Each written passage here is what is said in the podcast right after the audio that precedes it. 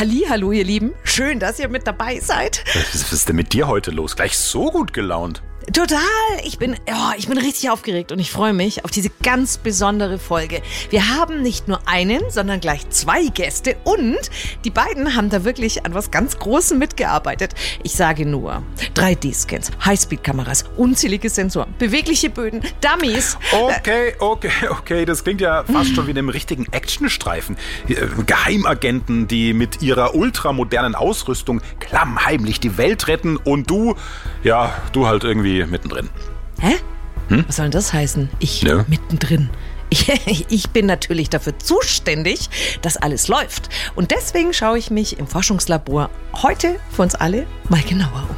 Wir sind Audi. Der Mitarbeiter-Podcast mit Brigitte Teile und Axel Robert Müller. Ah, ich habe mich beruhigt. Sehr gut. Sehr, sehr gut. Also, jetzt bitte nochmal alles von vorne, okay? Okay, ich versuch's. Ganz ruhig. Seit Mitte September hat die Audi AG gemeinsam mit der Stadt Ingolstadt den sogenannten In-Campus eröffnet. Das ist ein knapp 75 Hektar großes Gelände in der Nähe des Stammwerks. Also ein riesiger Technologiepark, auf dem auch das neue Fahrzeugsicherheitszentrum steht. Ah, jetzt wird also endlich der Schuh draus. Deswegen auch vorhin die Rede von High-Speed-Kameras und Dummies, ne? Ja, und, und genau um dieses neue Fahrzeugsicherheitszentrum geht es eben heute bei uns. Warum das überhaupt so wichtig ist und was da genau passiert. Und darüber spreche ich jetzt mit Oliver Schlicht und mit Franz Fürst.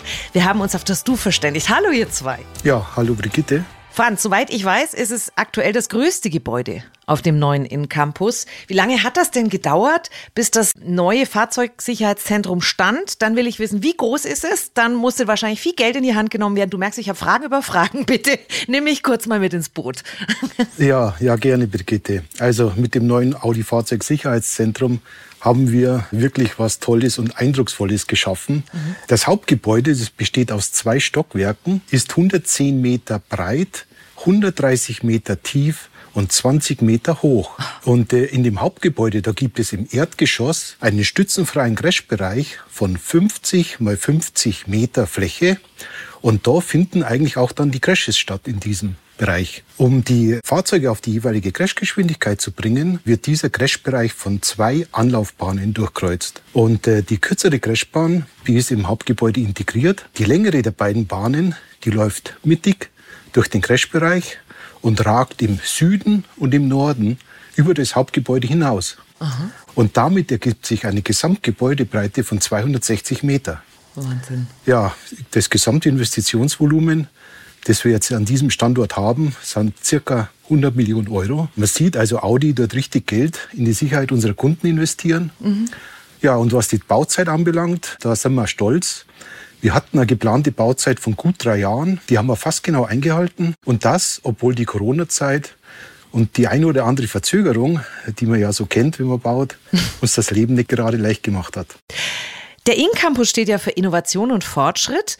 Warum ist das so wichtig, das neue Fahrzeugsicherheitszentrum genau dort zu eröffnen? Warum war genau der Ort wichtig?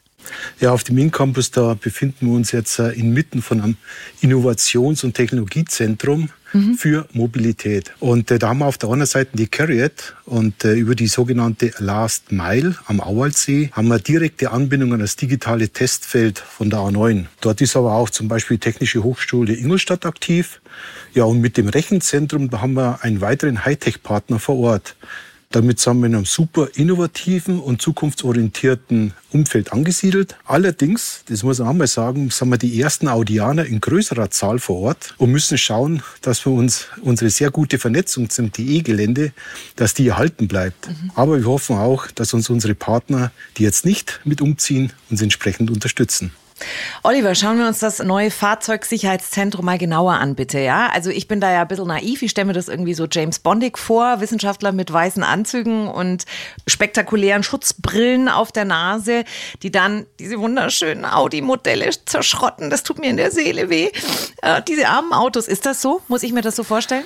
Naja, also viele Experten sind da ja tatsächlich am Werk. Allerdings arbeiten die hier mit über 100 Mitarbeitenden nicht für die Sicherheit von ein paar Geheimagenten, mhm. sondern für die Sicherheit von allen unseren Audi-Kunden weltweit. Und wenn wir ins Gebäude schauen, da haben wir einerseits einen Aktualisierungsbereich, wo wir die Testfahrzeuge vor dem Crash dann nochmal auf den letzten technischen Stand bringen. Mhm. Dann geht's weiter in die 3D-Vermessungsanlage. Da dokumentieren wir den Zustand von Karosserie und Fahrwerk vor und nach dem Test. Und weiterhin haben wir ein größeres Dummy- und Messtechniklabor und da sorgen wir dafür, dass unsere rund 60 Dummies topfit sind und dass die Messtechnik immer zuverlässig funktioniert.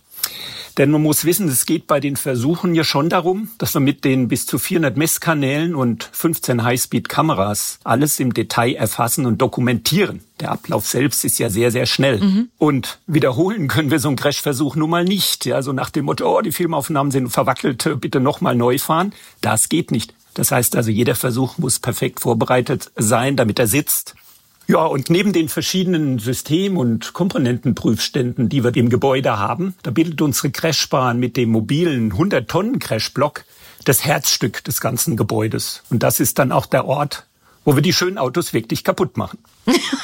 Schmerzen, Schmerzen. Sag mal, 100 Tonnen Crashblock. Mobil, wie geht denn das? ja, diesen Block, den kann man sich vereinfacht wie einen großen Würfel vorstellen. Aha. Der steht dann mitten in der Crash-Arena und gegen diesen Block fahren wir bei sehr, sehr vielen der Versuche die Fahrzeuge. Ja. Und damit die Versuchsergebnisse nicht beeinflusst werden, muss der Block einfach unerschütterlich feststehen. Quasi unser Fels in der Brandung. Ja. Und daher hat er eben auch dieses eindrucksvolle Gewicht von 100 Tonnen und ist zusätzlich noch im Hallenboden verankert. Aber auf der anderen Seite ist es für die flexible Nutzung von der Anlage einfach erforderlich, dass wir den Block auch ab und zu mal auf die Seite fahren bzw. drehen können. Und dazu bockt der sich auf unser Kommando hin selbstständig auf Rollen auf und fährt dann quasi wie ein Schwertransport durch die Halle. Wahnsinn. Und damit bekommen wir eine tolle Flexibilität in die ganze Crashanlage. Wow, also ich, ich, muss dringend mal vorbeikommen, mir das anschauen. Das klingt ja, mega, gerne. mega fortschrittlich.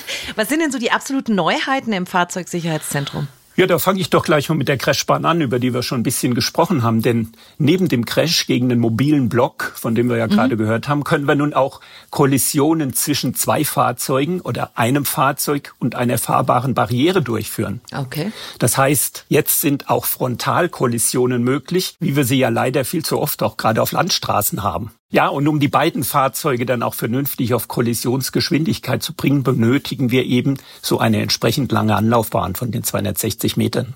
Andererseits können wir Seitenkollisionen nun auch noch realitätsgetreuer durchführen, indem nämlich ein Fahrzeug in die Seite von einem anderen fahrenden Auto reinfährt. Bisher mussten die eben stehen. Mhm. Und das alles muss immer präzise und entsprechend unserer ganzen Vorgaben erfolgen. Das heißt, die Geschwindigkeit muss genauso exakt eingehalten werden wie das Trefferbild. So nennen wir die Position, in der die Fahrzeuge kollidieren. Okay. Erstmals können wir das Fahrzeug jetzt auf der neuen Crashbahn auch nicht nur beschleunigen, sondern wir können es vor dem Crash auch wieder etwas abbremsen. Auch das bringt uns näher an das reale Unfallgeschehen ran, ah, okay. bei dem ja der Fahrer oder das Assistenzsystem auf der Straße noch reagiert. vor der Kollision ebenfalls häufig reagiert mhm. und bremst. Mhm. Sag mal, ich weiß nicht, wer von euch beiden mir das beantworten kann, aber wie lange braucht ihr, bis ihr so einen Versuch vorbereitet habt? Naja, die Vorbereitung zieht sich letzten Endes über vier Wochen hin. Okay. Dazu gehört eben, wie ich es vorhin beschrieben habe, die Vorbereitung der Fahrzeuge selbst, genau. dann der Einbau der Technik und so weiter. Weil du ja eben sagtest, es gibt keinen zweiten Versuch. Also da muss es ja schon ordentlich sitzen beim ersten Mal. Ganz genau. Eben. Da steckt schon, ja, ja, da steckt schon äh, entsprechend der Vorlauf drin, damit das auch vernünftig funktioniert. Franz, nochmal Frage an dich. Ende September habt ihr den letzten Crash in der alten Crashhalle auf dem Gelände der technischen Entwicklung durchgeführt. Warum hat man sich dazu entschieden, ein neues Fahrzeugsicherheitszentrum zu bauen, wobei ihr mit dem alten ja schon echt ordentlich Geschichte geschrieben habt? Ja, in unserer alten, ja schon fast legendären Crashhalle, da haben wir seit der Öffnung im Jahre 1972, also schon über 50 Jahre her, Wahnsinn. knapp 10.000 Fahrzeug-Crash-Versuche und unzählige Komponententests durchgeführt. Ja. Und äh, so sehr uns auch die alte Anlage ans Herz gewachsen war, die Entwicklungen in der Fahrzeugsicherheit, die gehen weiter und die Anforderungen, die steigen einfach weltweit. Mhm. Ja, und die Neuerungen, über die der Oliver gerade berichtet hatte, die waren in der alten Halle einfach nicht mehr umsetzbar. Oliver, wenn wir uns 50 Jahre anschauen, müssen wir logischerweise am Ende auch bei Elektromobilität ankommen, weil da stehen wir im Moment. Was äh, viele Hörerinnen und Hörer sicher interessiert, wo liegen denn die Unterschiede beim Crash eines E-Autos im Vergleich zu einem Verbrenner? Worauf müsst ihr da, was ist das Besondere, auf was ihr achten müsst? Grundsätzlich gibt es da gar keine so großen Unterschiede bei den Crashes zwischen einem E-Auto und einem Verbrennungsmotorfahrzeug. Die gesetzlichen Anforderungen an die Sicherheit der Fahrzeuge und die Sicherheit der Insassen, die sind unabhängig von der Antriebsart. Mhm. Also von der Seite geringe Unterschiede. Bei den Tests selbst da arbeiten wir natürlich meist mit Fahrzeugen vor der Serienreife. Ja. Und deswegen haben wir einfach ein paar Kontrollschritte eingebaut. Und so wird nach dem Crash zunächst einmal die Batterie auf Erhitzung kontrolliert. Und dann checken wir noch, ob die Hochvoltleitungen so wie vorgesehen getrennt sind, sodass keine elektrischen Spannungen mehr anliegen. Und dann mhm. dürfen wir ans Fahrzeug. Jetzt sind wir in der schönen neuen Welt. Alles ist digital, alles kann irgendwie mit äh, Brillen und sonstigen gemacht werden. Warum führt ihr immer noch reale Crashversuche durch?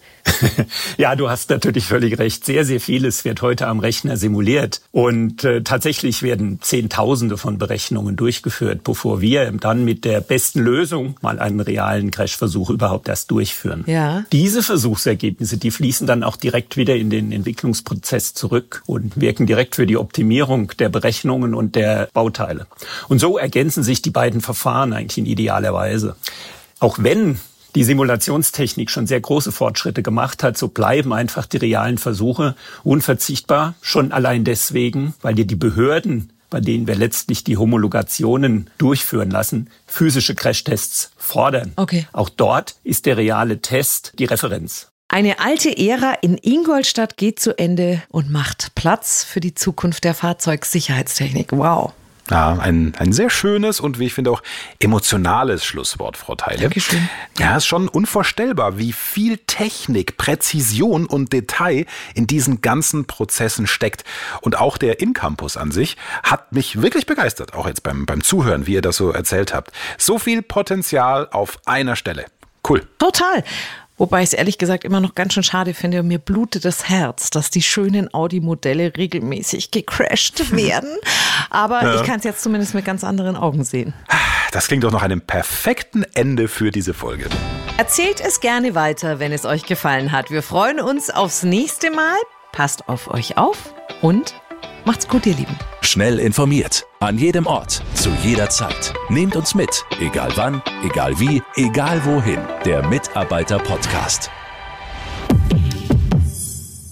Informationen zum offiziellen Kraftstoffverbrauch und den offiziellen spezifischen CO2-Emissionen neuer Personenkraftwagen können dem Leitfaden über den Kraftstoffverbrauch, die CO2-Emissionen und den Stromverbrauch neuer Personenkraftwagen entnommen werden, der an allen Verkaufsstellen und bei der DAT Deutsche Automobil Treuhand GmbH Helmut Hirtstraße 1 73760 Ostfildern unentgeltlich erhältlich ist oder unter www.dat.de.